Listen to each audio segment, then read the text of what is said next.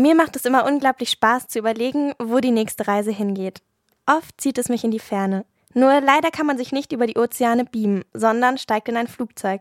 Und das ist, wie allgemein bekannt, die schlechteste Form zu reisen, zumindest was die Umwelt betrifft.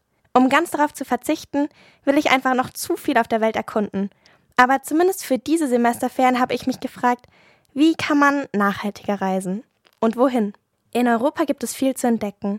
Das Bahn- und Fernbusnetz lässt uns mittlerweile fast an jeden Ort in Europa reisen. Ob Paris, Prag oder Amsterdam. Die Fahrten sind oft ziemlich erschwinglich. Und Busfahren ist zwar anstrengend, aber mir macht es auch immer so ein bisschen ein Klassenfahrtsgefühl.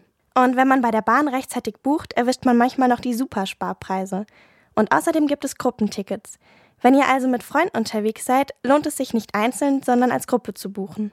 Und wer ganz auf CO2-Emissionen verzichten möchte, kann mit seiner eigenen Körperkraft arbeiten. Der Allgemeine Deutsche Fahrradclub bietet geführte Touren an. Mit dicken Wanderstiefeln an den Füßen fühlt sich gleich alles nach Abenteuer an. In Europa gibt es traumhafte Fernwanderwege. Vielleicht habt ihr schon mal von den E-Wegen gehört. Und E steht in diesem Fall nicht für Elektro, sondern für Europa. Die führen zum Beispiel von Kreta bis zum Schwarzen Meer und man kann sich einzelne Abschnitte herauspicken. Die sogenannten GR-Wege sind ebenfalls Fernwanderwege und finden sich vor allem in Frankreich, Belgien, Niederlande und in Spanien. Diese Wanderwege führen oft durch kleine, strukturschwächere Dörfer abseits der Touristenhochburgen. So könnt ihr während der Tour auch die regionale Wirtschaft unterstützen. Und wenn man dann angekommen ist? Auch im Urlaub lohnt es sich, auf die Nachhaltigkeit zu achten.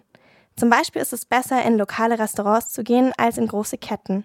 So lernt man auch mehr über die Kultur des Landes kennen. Und für die Unterkünfte gibt es verschiedene Siegel, auf die ihr achten könnt. Zum Beispiel das Via Bono-Siegel des deutschen Bundesumweltministeriums. Es zeichnet Unterkünfte, Gastronomie und Veranstalter aus, die umwelt- und klimafreundlich handeln. Weltweit gilt das Siegel Toursert, das euch Unterkünfte und Unternehmen zeigt, die nachhaltig handeln.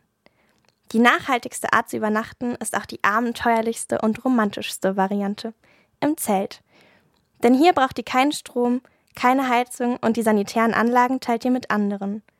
Wenn Campen sowieso euer Ding ist, dann seid ihr zusätzlich noch nachhaltig unterwegs. Klar, je weiter weg wir reisen, desto stärker belasten wir die Umwelt. Warum nicht einfach direkt vor der Haustür schauen? Wer sein Fernweh zügeln kann, der findet in Deutschland schöne Flecken, die wir unserer Heimat gar nicht zugetraut hätten. Und wenn wir uns hier in Freiburg umgucken, dann liegt hier eines direkt vor der Tür, der Schwarzwald. Besonders die Region um den Titisee und den Schluchsee betreiben nachhaltigen Tourismus. Hier werden E-Car-Sharing-Dienste angeboten, sodass ihr euch auch vor Ort nachhaltig bewegen könnt. Und für diejenigen, die es in die Großstadt zieht, hat Deutschland auch was zu bieten. Trier ist vielleicht nicht Barcelona, aber sehenswert. Ob Leipzig, Hamburg oder Weimar, die Distanzen sind nicht besonders groß. Und auch ein Berlin City Girl zu sein, liegt nur eine Zugfahrt entfernt und ist dazu noch nachhaltig.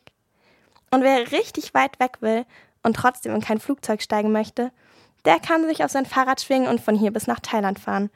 Aber das ist dann wirklich nachhaltig für Profis.